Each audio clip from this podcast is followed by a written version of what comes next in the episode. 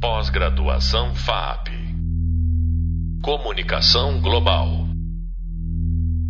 Bem-vindo ao Hub Sonoro da disciplina Estratégias de Comunicação Corporativa e Marketing Político Público, da pós em EAD Comunicação Global, Linguagem Midiática Conectada da FAP. Eu sou Alec Duarte, sou professor dessa disciplina, sou jornalista, trabalho na indústria da comunicação há mais de 30 anos e nos últimos 10 com um foco específico em ajudar marcas, ajudar pessoas a se comunicarem melhor.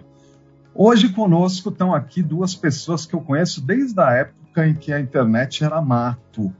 Faz algum tempinho já, mas é um grande prazer estar aqui revendo e conversando com a Bia Granja que é cofundadora do UPix, que é o principal hub de conexões e negócios para o mercado de conteúdo e influência digital do país. Obrigado pela presença, Bia. Ei, professor, muito feliz de estar aqui, principalmente com ilustres colegas, amigos aí de internet. Nós é que estamos ultra satisfeitos, ultra contentes, e o nosso aluno, o nosso ouvinte também, né? Claro, principalmente. E também conosco o Rafael Esbarai, que é head de produto do Cartola Express, do Grupo Globo, e professor, professor colega, professor aqui de disciplinas digitais na FAAP e também na Casper Libero. Rafa, obrigado pela presença. Obrigado, Alec, pelo convite a todos. Bia, mais uma vez prazer vê-la aqui. Bom, eu já revelei aqui que a gente se conhece de longa data, é, a gente sempre se encontrava ali né, na, na, vegetação da internet quando esse bicho apareceu lá em 95 e final dos anos 90. E eu vou começar aqui fazendo meia-culpa. Né? A gente está. O propósito dessa conversa é analisar a evolução da tecnologia na comunicação. E eu, olhando para trás, olhando em perspectiva, eu acho que eu fui otimista demais com relação ao que essa tecnologia traria de benefício para a gente versus os malefícios. Você também, Rafa, como é, que, como é que você analisa em perspectiva aquela nossa empolgação de o mundo vai ficar melhor versus o que a gente está vendo hoje? Olha, é, eu lembro de uma reportagem que eu fiz na revista Veja que eu dividi o mundo entre ciberutópicos, ciber, olha quando, quando foi escrito, ciberutópicos e cibercéticos é, dentro dos ciberutópicos que os blogs e os celulares à época tudo podem, e os cibercéticos que pensam, obviamente, o oposto. Então, se a gente olha o passado, e ah, o fax revolucionou o massacre da paz celestial na China, os blogs revolucionaram é, a, tudo que aconteceu no Irã no meio do, dos anos 2000. É, o Twitter só não faz revolução, mas ajuda quando houve questões relativas à Turquia né, envolvendo governos. É, e eu acho que a gente tinha um otimismo muito alto em função das novidades que nos apresentavam. E eu acho que a gente está num período de amadurecimento muito maior agora, quando chega uma plataforma para a gente entender como usá-la a nosso favor e a favor da sociedade. Né? Então, é, acho que a história diz isso, a tecnologia nos traz isso, é, não só é, com questões relativas a a redes sociais, mas qualquer coisa envolvendo computador, envolvendo tecnologia. Então eu, eu diria que eu tô é, justamente no meio termo entre ciber-utópicos e cibercéticos, porque tem coisas muito boas, mas tem coisas muito ruins. E eu acho que o pior ainda está por vir. E você, Bia? Depois eu quero saber esse pior aí, mas eu quero saber a Bia. É ciberutópica, cibercética? Cara, eu, eu acho que sempre dos, um pouco dos dois, né? Porque, obviamente, a gente não pode ter um olhar deslumbrado ou romântico, porque, como qualquer coisa da sociedade, tem todas as suas sombras e seus pontos de luz, e a internet, ela, ela reflete da escala e amplifica algumas coisas são questões da própria sociedade, né? Então, assim, eu, eu fico com dó da, da entidade internet, porque, ah, a internet, tipo, a internet é feita de pessoas, né? Então, a internet sozinha, eu sempre falo que ela não faz nada. Então eu tô, eu tô meio desses dois lados também. Mas eu acho que quando a gente pensa em comunicação, e isso é muito, é muito até o que me levou a fundar o Pix, eu penso muito em como hoje a gente tem, qualquer pessoa tem a oportunidade de impactar a cultura, a comunicação e a sociedade, né? Eu acho que isso é, é de uma beleza, assim, por mais que seja difícil, porque aí a gente tem vários embates de narrativas e e tudo isso, e o que é fake e o que não é, mas eu acho que a possibilidade, essa oportunidade que a gente teve como sociedade, principalmente para um Brasil, um país tão desigual, né, tão, onde tanta gente vivia à margem, é, de poder ter uma ferramenta de expressão, de formação de comunidade, de formação de negócio, de hackear sistema, de impactar a cultura. Eu acho que isso é muito positivo, né? Aí eu acho que, enfim, como todo agrupamento de pessoas, a gente começa a ter os efeitos colaterais, mas, mas eu, eu sou mais otimista, assim, do ponto de vista do que representa pra gente na sociedade, porque antes a gente era meio um bando de cordeirinho, assim, né? Então, assim, eram, sei lá, cinco entidades no mundo inteiro que meio que dominavam a cultura, a informação, o entretenimento, a formação de opinião. Então, acho que expandir isso, para mim, é muito legal. Mas aí vem um monte de pessoa de idiota, né? Muita coisa, esses efeitos colaterais. Mas, mas eu, eu, eu sigo sendo otimista, assim, com ressalvas. Um otimismo não deslumbrado, né? Um, otimista, um otimismo crítico, mas, mas gosto muito desse lugar chamado internet. Gostamos, gostamos muito. Aproveitando, Bia, é, se a gente fizer uma, um olhar em retrospecto, em retrospecto, aí da chegada da internet comercial no Brasil, né, final, final de 95, ali cerca de 95, para agora, qual que foi, o que, que você apontaria como a principal transformação? O que, que, que, que mudou de forma mais, enfim, impactante na forma como a gente utiliza essas plataformas? Ah, é uma pergunta bem ampla, assim, né? Eu, eu, eu acho que a escala da coisa, né? A gente vem tendo uns booms de inclusão digital do povo brasileiro. Eu acho que lá 2013, 2014 foi um momento muito importante. Acho que a pandemia também deu uma acelerada. Então, acho que muda a quantidade de pessoas aqui a quantidade de pessoas olhando para esse ambiente digital como um lugar para criar negócio, né? Um lugar a, a ser explorado economicamente. Então, acho que é, isso é uma das coisas que faz a gente estar tá bem doidão nesse, nesse lugar chamado internet. E uma coisa que eu sinto que também, muito simples as duas, eu não estou fazendo nenhuma análise muito profunda, mas que é uma, uma, uma pulverização, assim, das pessoas no digital, sabe? Que eu acho que antes daquele começo estava todo mundo no mesmo lugar, nos dois portais que existiam, no chat do, do UOL, no BBS. Hoje a gente tem uma profusão de lugares para se encontrar e eu tô falando assim, até para falar de redes, TikTok, o Be Real, o Twitch, o Twitter, blogs ainda existem, podcast, YouTube, Dark Social, ou seja, Instagram, é, Telegram, WhatsApp, né? Então, cara, essa pulverização, eu acho que ela é muito louca. A gente tá falando hoje sobre essa coisa do Instagram, ah, o Instagram morreu, o Instagram quer ser TikTok. Tipo, a verdade é que importa pouco, porque não vai mais ter um grande lugar onde todo mundo vai estar. Tá. Então, eu acho que isso acaba trazendo desdobramentos de comportamento, de criatividade, de formas de criar negócio que são muito interessantes, né? Então, olhando para um lugar mais para o meu lugar de conteúdo, comportamento, eu diria que é isso, a escala e as possibilidades, né? Essa fragmentação sobre a qual a Bia está mencionando, eu quero lembrar você que está nos ouvindo que visite o nosso hub visual. A gente tem um conteúdo muito bacana em vídeo que trata com bastante profundidade dessa fragmentação de canais. E também o nosso hub de leitura traz, por exemplo, dados de presença de brasileiros em, nos lugares mais inimagináveis, é, inclusive em aplicativos chineses, é, né, dados mais recentes que a gente dispõe que corroboram essa visão de fragmentação. E para você, Rafa, o que, que, você destacaria nessa, enfim, nessa eternidade? A internet tem ano de cachorro, né? A gente costuma dizer. Então, esse de 95 para cá, na verdade, é um século, né? Quase. Olha, é muita coisa, né? Eu acho que a principal expressão que eu usaria desses últimos 27 anos seria velocidade, né? É, a gente não sabe mais definir nem o que é velocidade, o que é veloz, né? As coisas que aconteciam, eu lembro dos virais que eram postados ou pelo Cid do Não Salvo ou por alguma outra pessoa, hoje é completamente diferente. Isso mudou numa escala de cinco anos. As coisas aconteciam no UPix, no evento da Bia, e aí ganhava uma projeção nacional mundial. As, agora as coisas acontecem em vários outros momentos diferentes. Eu gosto muito é, de falar de 2004.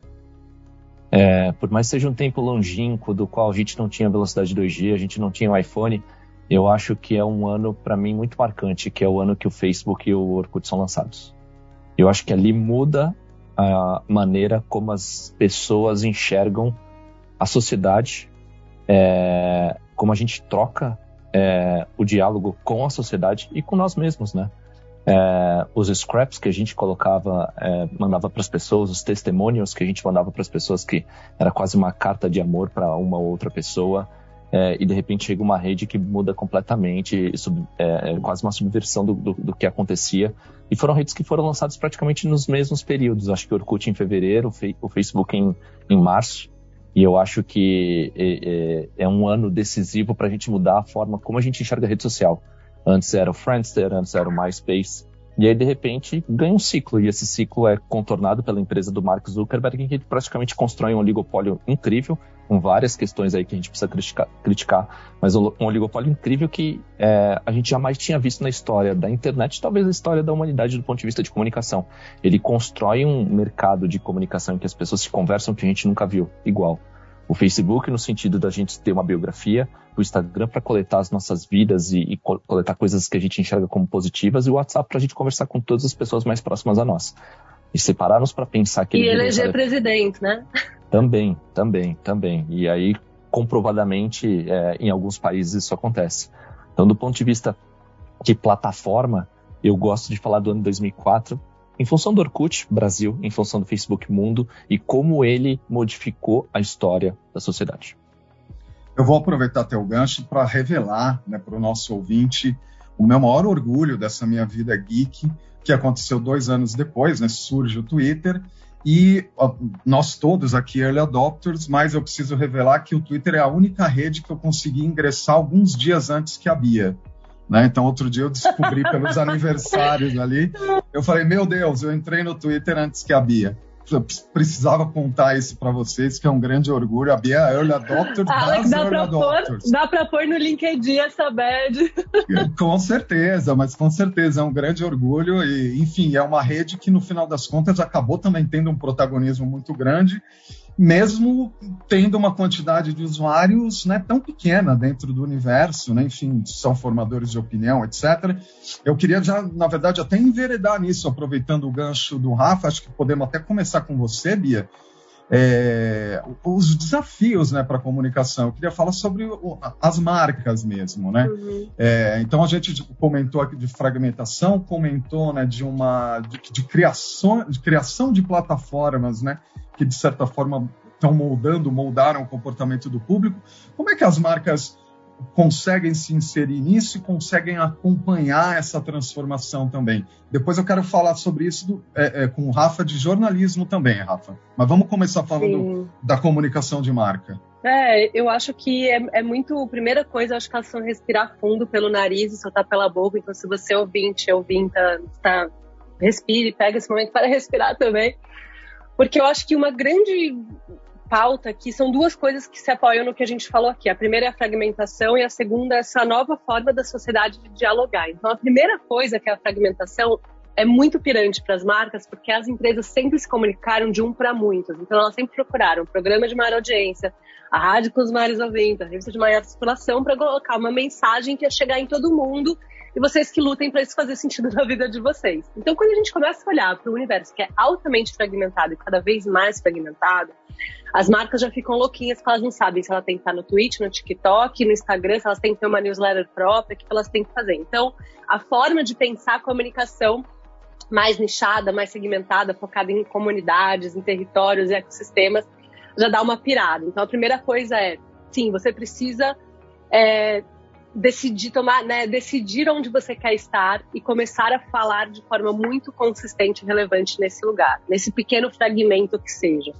E acho que a segunda coisa tem a ver com o, o que virou a própria internet nesses últimos tempos, onde está todo mundo num burnout louco, criativo, de tudo de muito, tem tudo muito, tem muita coisa para consumir, tem muita coisa para, né, de, de compra, de produto, de serviço, de creator, de coach quântico, né? Assim, ficou tudo muito.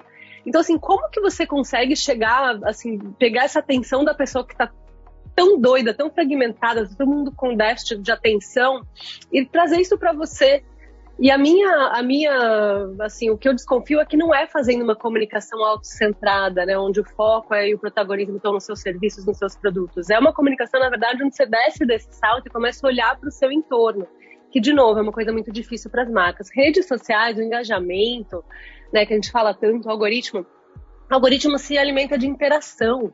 é muito simples, né? Então, assim, se você se, na, se nenhuma interação acontece, ele não aprende nada, né? Então, cara, se você não tá descendo desse salto e começando a gerar essas interações, tipo, você não vai encontrar seu espaço de relevância no digital. Então, acho que as duas coisas que resumem para mim é, são essas, tipo, fragmentação e, um, e a conversa mesmo com, com os territórios que você quer, no qual você quer fazer parte.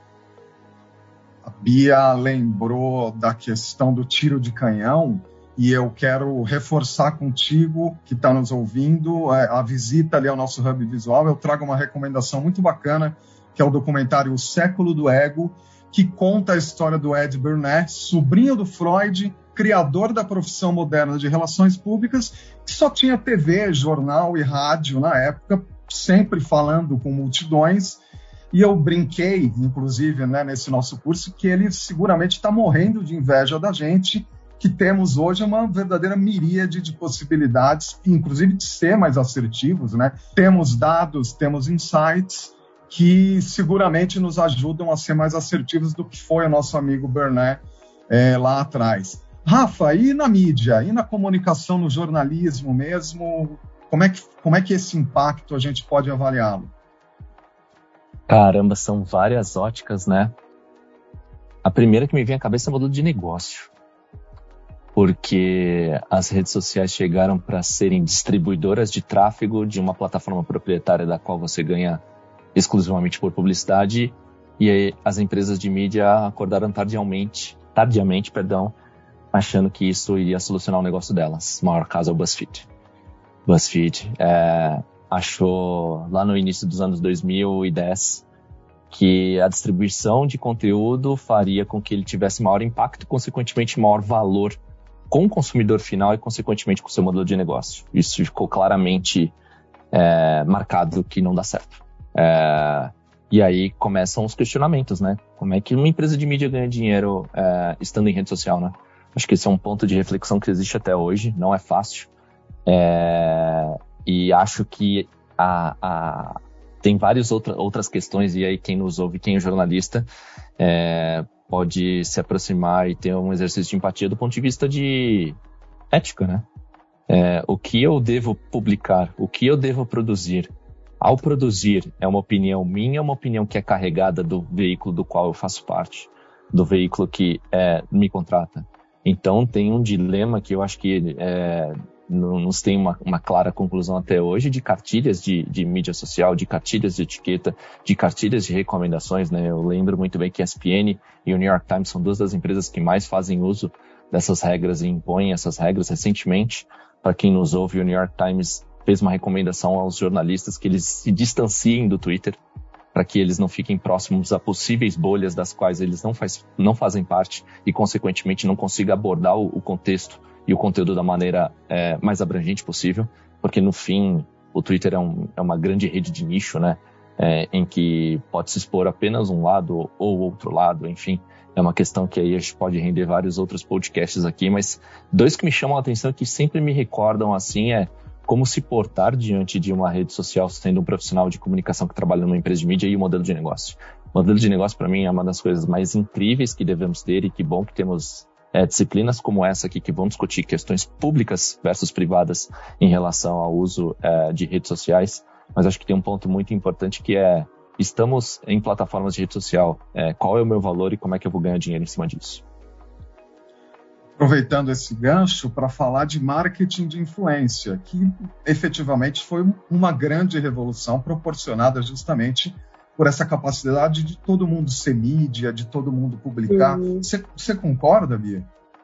Não, interessante, porque quando o Rafa fala ah, eu, dificuldade da distribuição, modelo de negócio, eu falo, é, é muito igual todo creator, a pessoa que está criando o seu conteúdo ali, e a partir do seu conteúdo vai criar um negócio, né? Porque o mundo da influência, eu falo, é, não existe influenciador, existem pessoas influentes, né? A influência já existe antes do digital, né? A gente não inventou, a internet não inventou o marketing de influência. Quando a gente, né, era muito baseado em influência, né? Então, quem era grandes redes de influência era a imprensa, né? A mídia, então tinha que chegar nessa galera para eles influenciarem a opinião.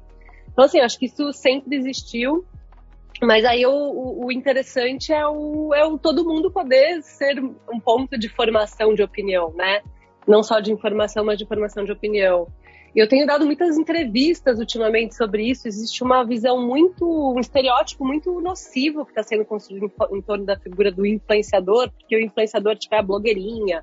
É, né, são todos aqueles casos das pessoas que viajam de jatinho e têm vidas vazias e casam, na, casam nas Ilhas Maldivas, enfim.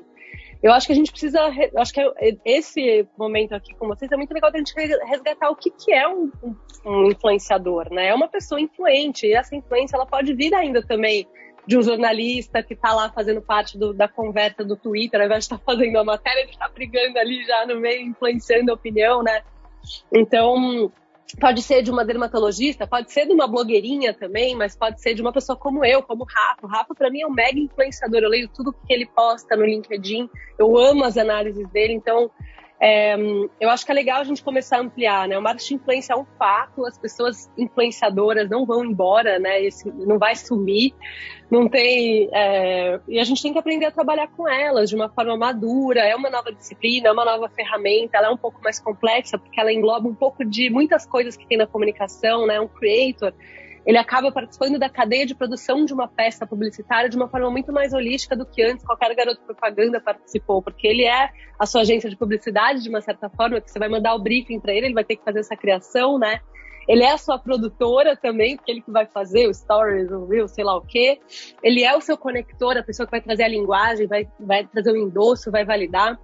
Ele é a mídia, porque é ele que vai veicular aquilo, né? E depois ainda te manda um print do Analytics, então ele é um pouco do BI, ele é um pouco da, do Ibope, né?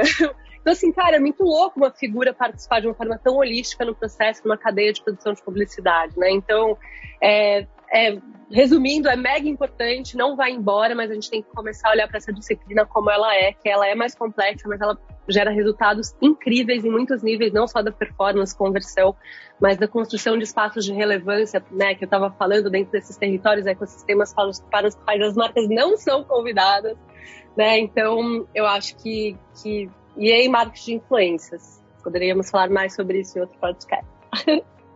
Pois é, inclusive porque a gente já está chegando ao final da nossa conversa, é, infelizmente, mas agora vamos fazer aquele exercício, como eu costumo chamar de presentologia barra futurologia, Bia. É, onde que isso vai dar? Onde que a gente vai chegar? Nossa, eu sou a pior futuróloga da vida, assim, porque eu, eu sou muito presentista, assim, eu gosto muito, porque eu acho que a gente não resolveu as coisas nem no presente, imagina então no futuro. Né? Podemos falar de Web3, DAOs, né? blockchain, NFT, tokenização, metaverso, podemos falar de tudo isso, mas eu acho que a gente ainda tem um rolê no presente aqui que a grande tendência, para mim, o grande futuro é tentar resolver os BOs que a gente está, que estão quebrando a internet, esse sistema de uma certa forma é, do que, né, enfim, do que o futuro lá do, do metaverso, enfim. Então, fico com o presente. No futuro eu fico com o presente, porque o futuro a gente constrói no presente. E você, Rafa?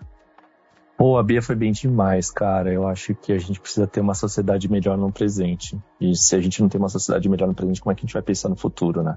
E eu acho que, assim, a sociedade, se a gente olhar como um todo, ela não tá bem no presente do ponto de vista de plataforma, de rede social.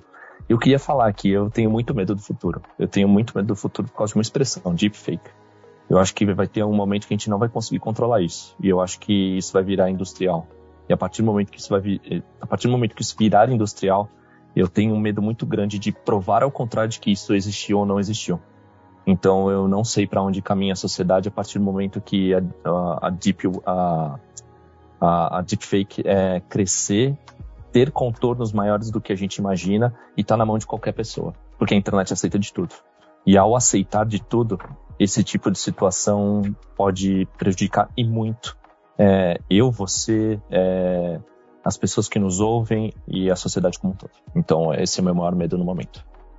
Eu vou até lembrar a forma como várias pessoas receberam a demonstração da nova funcionalidade da Alexa de imitar a voz de pessoas mortas e que foi apresentada como uma coisa fofa, como uma avó já morta lendo uma historinha para o neto, e imaginar exatamente o que você está falando, ou seja, onde a gente vai parar com isso, né? É, mas, enfim, talvez a gente esteja errando novamente, porque, por exemplo, essa apresentação foi vista né, de uma forma super bacaninha por, né, pela maior parte das pessoas. A análise de sentimento disso foi super positiva, enfim, sendo que eu concordo totalmente com você. Eu, a gente está encerrando a nossa conversa. Eu quero agradecer de novo a presença da Bia Granja, do Rafael Esbarai. Quero reforçar o convite para você que está nos ouvindo a visitar o nosso hub de leitura. Vários dos assuntos que a gente tratou ali aqui hoje estão detalhados né, no nosso material. E no nosso hub visual você vai encontrar também uma série de indicações para expandir os conteúdos que a gente conversou é, hoje sobre a evolução desse cenário da internet. Obrigado pela presença, Bia. Obrigada demais, valeu. Valeu, Rafa, muito obrigado. Gente, brigadão, beijo a todos aí. Pós-graduação FAP. Comunicação Global.